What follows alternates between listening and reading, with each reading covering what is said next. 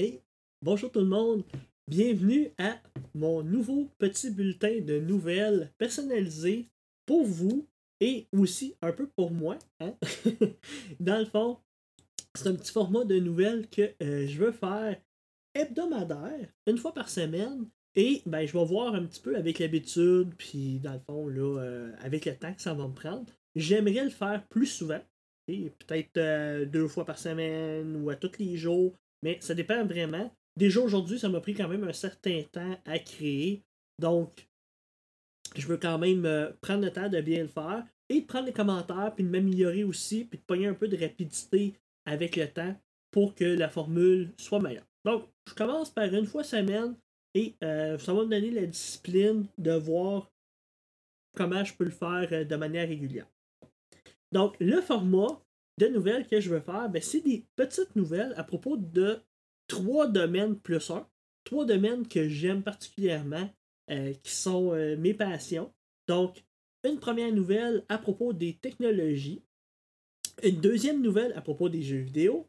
Troisième nouvelle à propos du web, qui est mon domaine de travail puis de prédilection. Et la dernière petite nouvelle, on a tellement de mauvaises nouvelles en ce moment que je veux partager une bonne nouvelle qui, selon moi, va dans le bien de l'humanité ou de manière générale. Donc, euh, je vais essayer de pas trop euh, couvrir euh, le COVID parce que c'est quelque chose qu'on entend beaucoup parler. Mais je veux vous partager des nouvelles qui me donnent le sourire ou qui me donnent confiance en l'humanité. hein. Donc, trois nouvelles plus la dernière petite bonne nouvelle pour conclure. Et je vais essayer de tourner dans les alentours de 20-25 minutes là, pour le format. Ça se peut que ça prenne un peu plus de temps parce que des fois j'explique des choses, mais de manière générale, ça va tourner dans ces alentours-là. J'espère que vous allez aimer ce format-là. N'hésitez pas si vous avez des commentaires, euh, des suggestions, des trucs à ajouter, euh, donc euh, des, questions. C'est vraiment, là, je veux que ce soit quelque chose d'ouvert, puis je vais avoir votre, votre feedback à propos de ça. Donc, je commence avec ma première petite nouvelle technologique.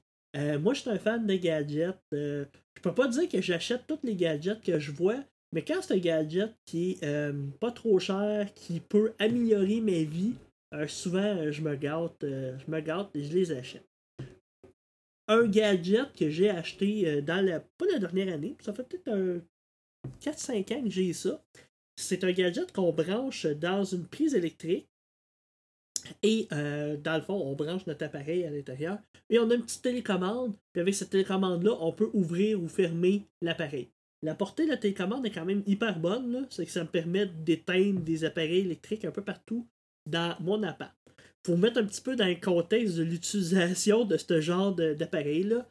Euh, le soir, euh, quand on vient pour se coucher, ben, généralement, c'était jamais ma, ma copine qui fermait toutes les lumières de l'appart. Et là, moi, il fallait que je fasse ma petite tournée et que j'éteigne chaque lumière. Bon, euh, telle lampe, telle lampe, ci, ça, bon, à la main. Fallait que je le fasse un petit peu partout. C'est pas quelque chose qui est tellement long, mais c'est quelque chose qui est euh, euh, fastidieux parce qu'il faut le faire à toutes les fois. Bon. Moi, en tant que programmeur, j'ai toujours tendance à essayer de trouver un raccourci puis trouver une manière de faire ça. Donc, je me suis acheté cet appareil-là, puis ça me permet d'éteindre les lumières super rapidement. On a deux télécommandes dans la maison. Ça me permet d'ouvrir puis de fermer les lumières rapidement des différentes lampes. Où est-ce que je trouve intéressant la nouvelle puis le produit que je vais vous présenter? C'est c'est un appareil qui est fait par la compagnie euh, Wimo. C'est la, compagnie mère, c'est Belkin. Mais je vous présente visuellement un petit peu pour que vous voyez un petit peu de quoi ça a l'air. Hein, Une image vaut mille mots. C'est une espèce de petite euh, plug qu'on met dans une prise électrique. Et euh, cette plug-là rend euh, intelligente notre prise. Euh, c'est une, une prise qui est, ils disent smart plug. c'est une prise intelligente qui est Wi-Fi et qui permet de contrôler à distance notre prise. Donc, on va dire, le cas d'utilisation principal, c'est éteindre et allumer un appareil, mais on peut le faire avec notre téléphone intelligent et n'importe quel appareil qui supporte. C'est supporté par euh, Alexa d'Amazon, euh, Google Assistant ou euh, Siri d'iPhone. Dans le fond, on peut donner des, des commandes vocales. On pourrait dire, par exemple, ferme toutes les lumières de l'appartement. Ça va fermer toutes les lumières de l'appartement. Donc, on peut programmer des commandes vocales comme ça et contrôler nos différentes prises, prises intelligentes comme ça. Ça doit tout être contrôlable avec l'application, la détection sur le Wi-Fi et tout et tout. Et un autre cas d'utilisation que je trouvais bien intéressant à, à jaser avec vous, c'est que c'est possible aussi de programmer l'ouverture et la fermeture. Donc on pourrait dire, à partir qu'il fait noir, à partir de 9 h ben, on éteint, on allume plutôt toutes les lampes de l'appart hein, pour donner un peu de vie dans l'appart. Et à partir de 11 h le soir, ben, on éteint toutes les lumières. Et ça, ça peut être euh, géré de manière automatique comme ça. Il y a même un mode pour allumer ou éteindre des lumières au hasard pour donner l'impression qu'on est présent à la maison ou pas. Ça, je trouvais ça euh, quand même des petits codes d'utilisation intéressants de ça. Et euh, là, je vous l'ai présenté vite vite, là, mais si on retourne voir le prix est de 24,99 US. Ça veut dire que en canadien, ça va être des alentours de 30-32. Euh, c'est possible d'acheter trois de ces appareils-là ensemble, en bundle, ça coûte 49,99. C'est un prix quand même intéressant. On pourrait se dire que pour une centaine de dollars, là, euh, on peut euh, vraiment rentrer notre maison. on s'imagine qu'on a à peu près peut-être 6 lampes à allumer fermées dans une maison. ben, on peut se créer un petit peu de domotique dans notre maison pour une centaine de dollars, ce que je trouve intéressant au niveau du prix. Et euh, je trouve que c'est quand même assez facile d'utilisation, ce genre de produit-là. Donc, euh, c'est ça, c'est mon premier, mon prochain peut-être petit gadget là, que je vais m'acheter. Bien sûr, je suis pas sûr qu'il livre au Canada encore, mais tu sais, ça va venir. des fois, c'est des questions de mois ou de semaines. Ça arrive quand même vite, mais je trouve que c'est un produit euh, qui a de l'air super intéressant. Puis la compagnie Belkin, généralement, ils font des produits quand même pas mal, pas mal intéressants. Donc, ça, c'était ma première petite nouvelle à propos des technologies. Ça va toujours être un petit peu ça, présentation de gadgets, de techno là, euh, innovantes, là, que je trouve intéressant. Ma deuxième nouvelle à propos des jeux vidéo. Euh, je vais vous parler euh, tout d'abord, dans le fond, de la nouvelle. Et, je sais pas si vous connaissez un petit peu le site Métacritique qui est un site de, dans le fond, de critique de médias. Là, vous, si vous regardez bien le menu, vous allez voir gamer, movie, TV, music. Bon. Ça, critique ces différents médias-là. Et euh, ma nouvelle en tant que telle, à propos de ce site web-là, c'est que euh, Metacritic vont mettre un délai de 36 heures avant de pouvoir publier une critique de jeu vidéo après la sortie de ce jeu vidéo-là. Ça, c'est la nouvelle de manière générale. Si vous ne connaissez pas Metacritic, c'est un site de critique journalistique et d'utilisateurs à propos de jeux vidéo ou de différents médias. Dans le fond, ils vont prendre toutes les critiques un peu partout sur le web, ils vont toutes les mettre ensemble, puis ils vont faire une moyenne. Ils vont dire, ben, ce jeu-là a 96 parce que la moyenne est à peu près de ça des différents critiques de jeux vidéo. Puis ils vont faire la même chose pour les utilisateurs. Ils vont dire, OK, euh, on va aller chercher euh, les critiques des utilisateurs entre 0 et 10, on va faire une moyenne, et bon. Ça va donner une espèce de note des utilisateurs et des critiques. Moi, j'ai toujours trouvé ça intéressant d'avoir ce genre de site web-là, parce que ça donne une bonne idée de, euh, des différents médias, puis ça donne des idées de, jeux à essayer, puis regardez là, le nouveau Paper Mario, il y a 81 que quand même une pas pire note. Je vais relire un petit peu les critiques. Puis je pense que c'est quand même dans une très bonne moyenne, là, euh, une note intéressante. Ben, si vous avez déjà euh, utilisé des sites web comme Cinéma Montréal pour aller voir les notes des films, c'est un petit peu la même chose. dans le fond, c'est un site web qui aide à faire des choix éclairés en tant que consommateur. ça, c'est la base. Pourquoi que je veux vous parler de cette nouvelle-là? C'est qu'il y a eu euh, dernièrement ça, aussi, c'est un peu une nouvelle, là, mais il y a eu euh, dernièrement un jeu qui est sorti qui s'appelle The Last of Us Part 2, qui est un jeu vidéo qui est attendu et qui a eu une très très mauvaise critique de joueurs. Les joueurs ont massivement euh, critiqué ce jeu-là. Ils ont donné une mauvaise note, mais pas parce que le jeu est mauvais, mais bien parce que le jeu contiennent, contenaient des choses qui déplaisaient aux joueurs au niveau moral, puis dans le fond de l'histoire, puis il y, a eu, il y a eu certaines critiques au niveau euh, des choix scénaristiques. Et ben, les gens, étant donné qu'ils étaient heurtés dans leurs valeurs, ont dit ben moi je mets un 1-1 sur 10. Mais c'est pas. Où est-ce que je trouve pas ça correct? C'est que c'est pas envers la création, c'est pas euh, la qualité de la, du jeu ou euh, la qualité du scénario, c'est vraiment une valeur qui est venue les déranger, puis on critique.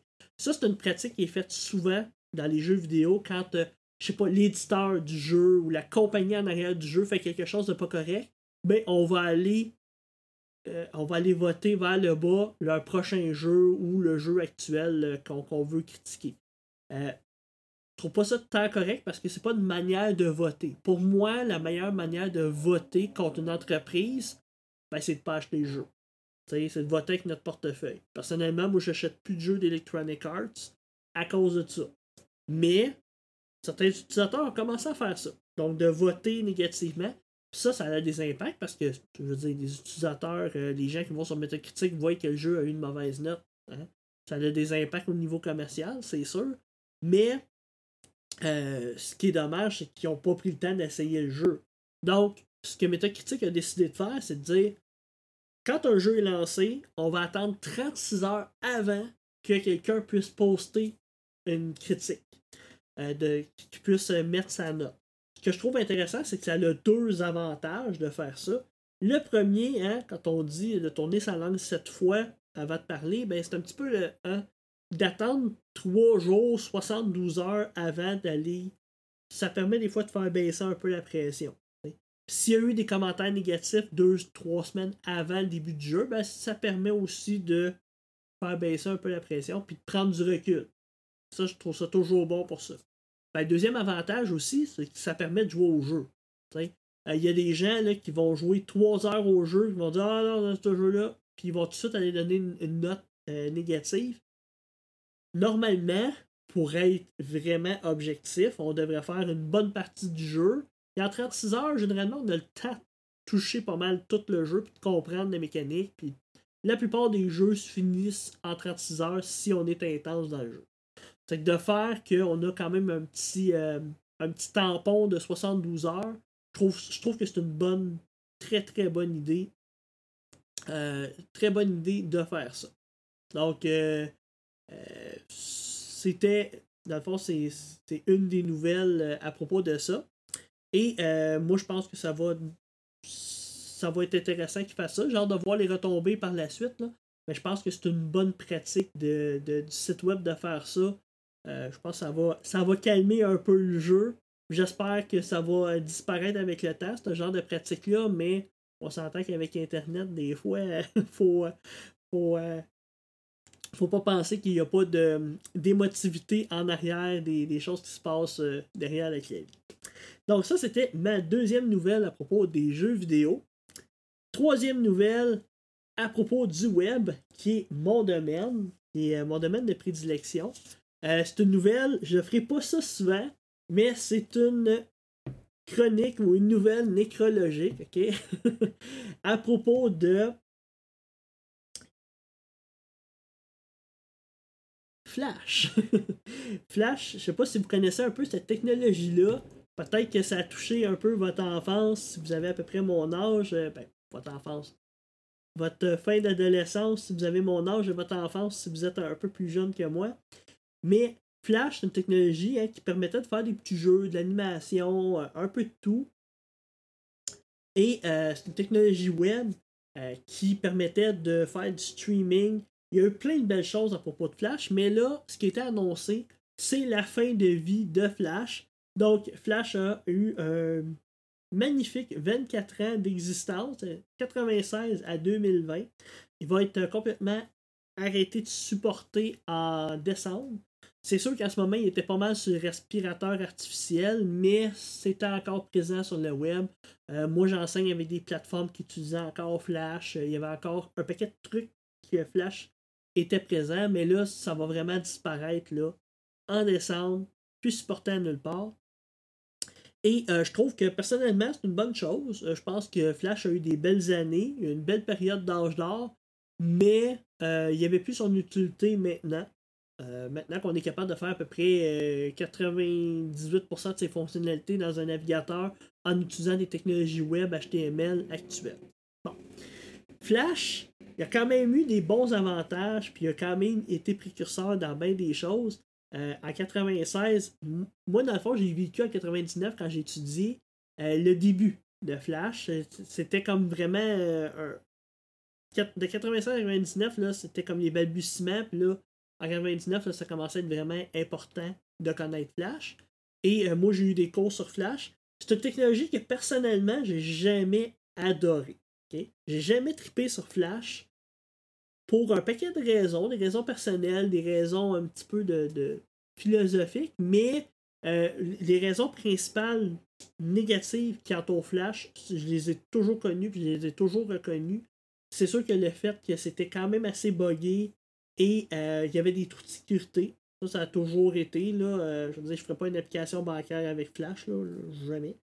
Après ça, ben, Flash aussi, c'était euh, côté performance bien difficile de, euh, de, gérer les, performances avec Flash. C'est une des raisons pourquoi qu'Adobe, pas Adobe, mais que Apple a abandonné Flash. Un des premiers qui a abandonné Flash. Ça fait quand même quelques années qu'il a abandonné parce que c'était trop gourmand sur la batterie du cellulaire. Puis là, tout le monde sur Internet, hein, ça critiquait Apple, il y avait du Apple bashing partout finalement, tous les téléphones ont commencé à abandonner Flash par la suite. Ça a été vraiment euh, instantané. Euh, ça, ça a vraiment euh, mis un, des premiers clous dans le cercueil de Flash, cet abandon-là. Mais je pense que c'était pour la bonne cause, parce que là, nos téléphones, déjà les batteries, c'était pas, pas l'enfer. Donc, ça, ça été arrêté. Et, ben, tu sais, Flash aussi, d'une certaine manière, a apporté quand même des bonnes choses. Hein. Euh, ça a été dans les premiers à amener le multimédia, amener le côté euh, euh, qu'on pouvait voir des images, du son, des animations. Il y avait vraiment un petit côté intégration qui était super intéressant avec Flash, qui n'y avait pas en HTML. Les premiers sites web, c'était pas super beau. Après ça, ben, c'était quand même quelque chose qui fonctionnait bien partout. On avait juste à installer le plugin de Flash on s'entend que sur Linux, c'était pas, euh, pas fou, là, mais ça fonctionnait. Et on pouvait utiliser Flash. Et l'autre petit truc aussi, c'est que c'était euh, responsive, c'était accessible. On pouvait, euh, sur n'importe quel écran, voir notre Flash, puis ça, fonctionnait bien. C'était quand même beau. Et ça, c'était dans les avantages de, de Flash. mais il y a un petit désavantage par rapport au fait que c'était fermé, puis que c'était c'était une plateforme comme ça, ben c'est que le web, de manière générale, n'était pas capable de lire un flash. Fait que dans le fond, sur Google, on ne pouvait pas bien référer un site web qui était fait en flash. Donc ça, c'était un des désavantages que j'aimais pas beaucoup, c'est que Flash n'était pas pratique pour faire un site web d'information. C'était un beau site, mais euh, il se positionnait mal sur Google, sur euh, le moteur de recherche Google. Fait pour toutes ces petites raisons-là, moi j'aimais beaucoup moins Flash, mais je connais des gens qui ont vraiment trippé sur Flash, qui ont fait plein de choses euh, avec cette plateforme-là. Mais on l'abandonne. On s'en va vers des technologies qui sont plus flexibles. Moi, j'aime beaucoup la HTML euh, d'animation avec euh, JavaScript, des librairies comme GreenSock. Donc, on peut faire à peu près tout ce qu'on peut faire en Flash maintenant HTML. Il y a des plateformes de jeux aussi HTML qui sont développées. je pense qu'on on s'en va vers une, une, belle, une belle ère de développement, pour ceux qui vont s'intéresser à faire du développement web euh, avec euh, des technologies là, qui sont euh, plus faciles à utiliser un peu n'importe où, sur mobile ou bon. Que ça, c'était ma deuxième nouvelle à propos du web, la mort de Flash. que ça s'en vient en décembre. Et ma dernière petite nouvelle, la dernière nouvelle se veut une nouvelle positive. Je vais essayer d'amener une nouvelle positive. Par contre, c'est sûr que, euh, vous allez voir quand euh, je vais vous parler un petit peu du traitement de la nouvelle, c'est sûr que ça peut être vu un petit peu négativement parce que c'est du au cas où qu'il arriverait quelque chose de négatif, mais pour ça intéressant qu'on commence à penser à ce genre de choses-là. Qu'on se prévoit un plan B. Donc, la nouvelle va comme suit. GitHub qui est une plateforme de code source ouvert, là, pour ceux qui la connaîtraient. Je vais l'expliquer un petit peu euh, tantôt. GitHub va, et même en train de le faire, là, je veux dire, je pense qu'ils sont en train de compléter, mettre en place un endroit pour stocker tout le code source qui a été développé depuis, ben, j'imagine qu'ils se sont dit jusqu'à une certaine date, là, on va prendre jusqu'à 2019. On prend tout le code source qu'il y a dans notre plateforme, puis on va aller l'enfouir en article. En fait, là, si vous êtes euh, curieux de voir un petit peu l'endroit où est-ce que c'est, c'était au nord de la Norvège, mais ça appartient à la Norvège. OK? Vous voyez ça à la carte, là, euh, un petit peu là, sur Google Maps. Là. Donc, en Norvège, c'est une place qui s'appelle Svalbard. Je ne sais pas si je le prononce correctement. Mais ils ont décidé d'enfouir tout le code source qui a été développé d'un paquet de logiciels à code ouvert, des versions de Linux, des logiciels de gestion, des trucs comptables, des trucs de mathématiques, de physique.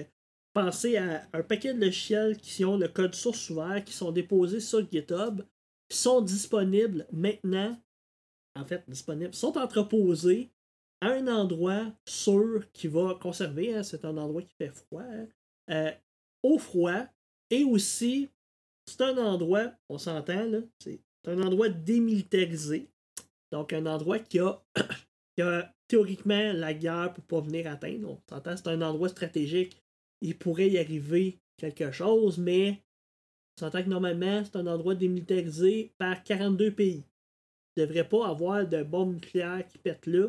Donc, c'est un endroit qui est l'idéal pour stocker ce genre d'informations-là. Puis l'idée, c'est de stocker du code de programmation au cas où il arriverait hein, une catastrophe ou une guerre ou quelque chose là, qui euh, nous décimerait. Mais au moins, on aurait un endroit qu'on aurait de stocker nos réalisations de programmation puis de technologie euh, euh, de code source ouvert. Tout est stocké là.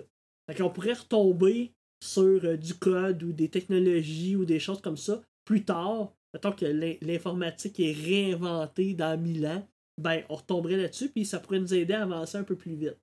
Donc, moi, ce que je trouve que c'est une bonne nouvelle, c'est que c'est un bon plan B. C'est quand même prévoir que s'il arrive quelque chose, ben on a un endroit où est-ce que le code est stocké, qu'on peut récupérer. Euh, voyez ça un petit peu comme une ambassade numérique. Dans le fond, il y a du code là qu'on peut aller rechercher par la suite.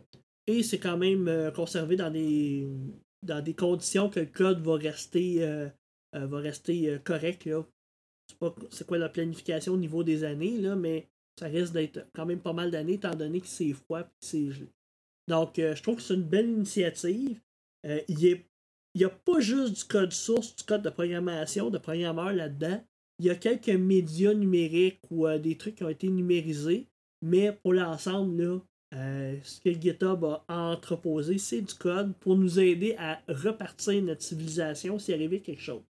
Euh, même par le passé, faut pas penser qu'il y a des technologies qui ont été oubliées qui auraient été intéressantes de revoir.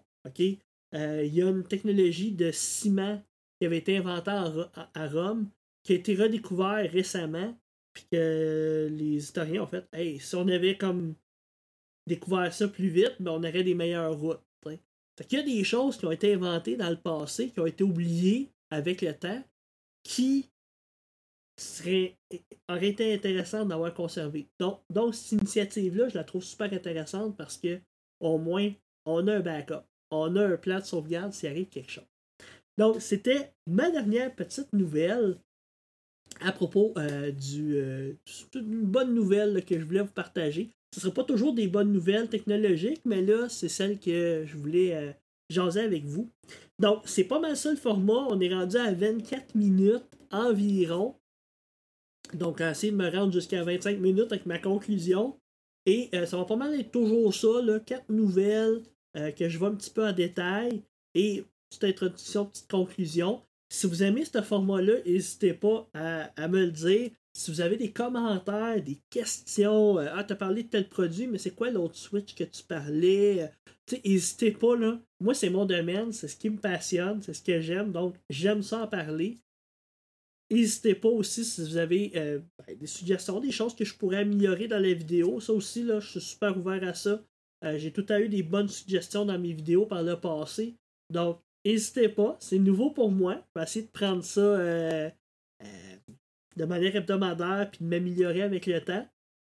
Mais euh, j'attends vos commentaires pour euh, m'améliorer. Donc, bonne journée tout le monde. À la prochaine. Et je vous souhaite euh, une super belle été.